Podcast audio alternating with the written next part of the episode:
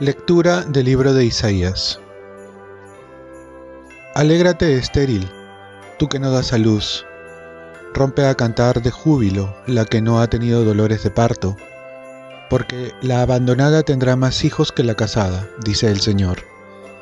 Ensancha el espacio de tu tienda, despliega sin miedo tus lonas, alarga tus cuerdas, hinca bien tus estacas, porque te extenderás de derecha a izquierda. Tu descendencia heredará las naciones y poblará ciudades desiertas. No temas, no tendrás que avergonzarte, no te sonrojes, no te afrentarán. Olvidarás la vergüenza de tu soltería, ya no recordarás la afrenta de tu viudez. Tu esposo es aquel que te hizo, su nombre es Señor Todopoderoso tu redentor es el Santo de Israel. Se llama Dios de toda la tierra. Como a mujer abandonada y afligida, te vuelve a llamar el Señor. ¿Acaso se puede despreciar a la esposa de la juventud? dice tu Dios. Por un instante te abandoné, pero con gran cariño te reuniré. En un arrebato de ira te escondí un instante mi rostro, pero con misericordia eterna te quiero, dice el Señor tu Redentor. Me sucede como en tiempo de Noé, cuando juré que las aguas del diluvio no volverían a cubrir la tierra. Así juro no irritarme contra ti ni amenazarte, aunque se retiren los montes y vacilen las colinas. Mi amor de tu lado no se apartará, mi alianza de paz no vacilará, dice el Señor se compadeció de ti. Palabra de Dios. Salmo responsorial. Te ensalzaré, Señor, porque me has librado. Te ensalzaré, Señor, porque me has librado y no has dejado que mis enemigos se rían de mí. Señor, sacaste mi vida del abismo, me hiciste revivir cuando bajaba a la fosa. Te ensalzaré, Señor, porque me has librado. Toquen para el Señor fieles suyos, den gracias a su nombre santo. Su cólera dura un instante, su bondad de por vida. Al atardecer nos visita el llanto, por la mañana el júbilo. Te ensalzaré, Señor, porque me has librado. Escucha, Señor, y ten piedad de mí. Señor, socórreme. Cambiaste mi luto en danzas. Señor, Dios mío, te daré gracias por siempre. Te ensalzaré, Señor, porque me has librado. Lectura del Santo Evangelio según San Lucas.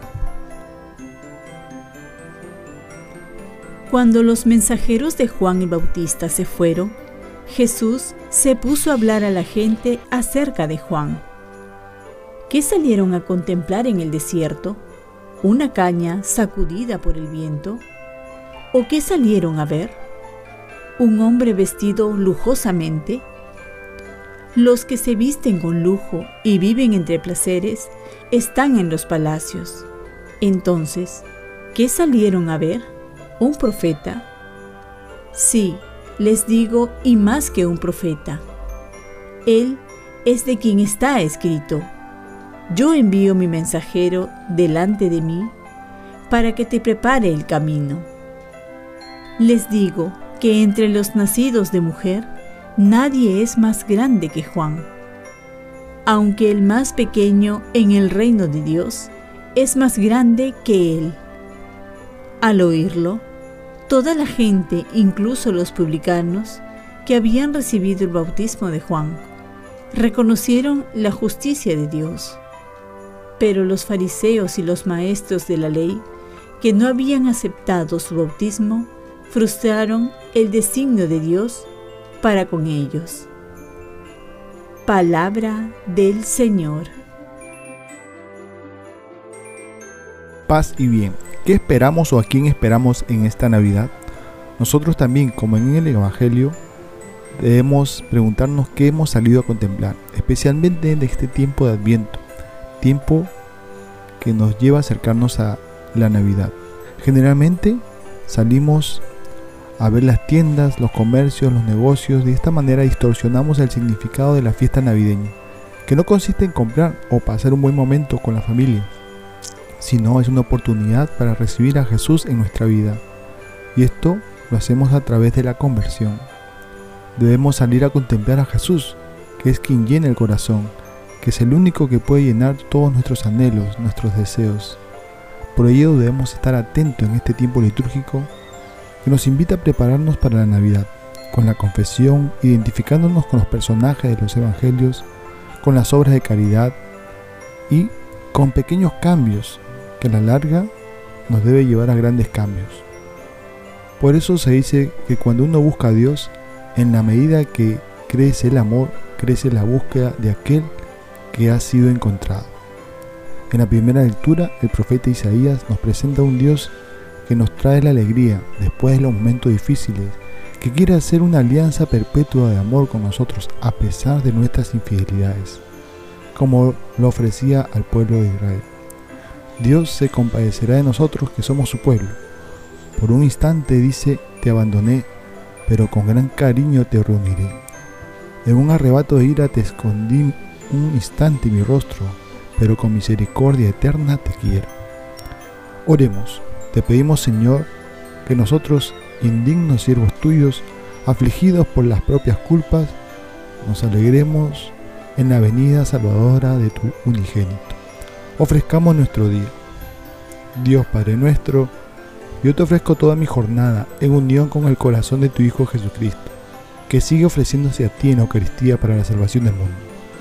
Que el Espíritu Santo sea mi guía y mi fuerza en este día para ser testigo de tu amor con María, la Madre del Señor y de la Iglesia, te pido por las intenciones del Papa.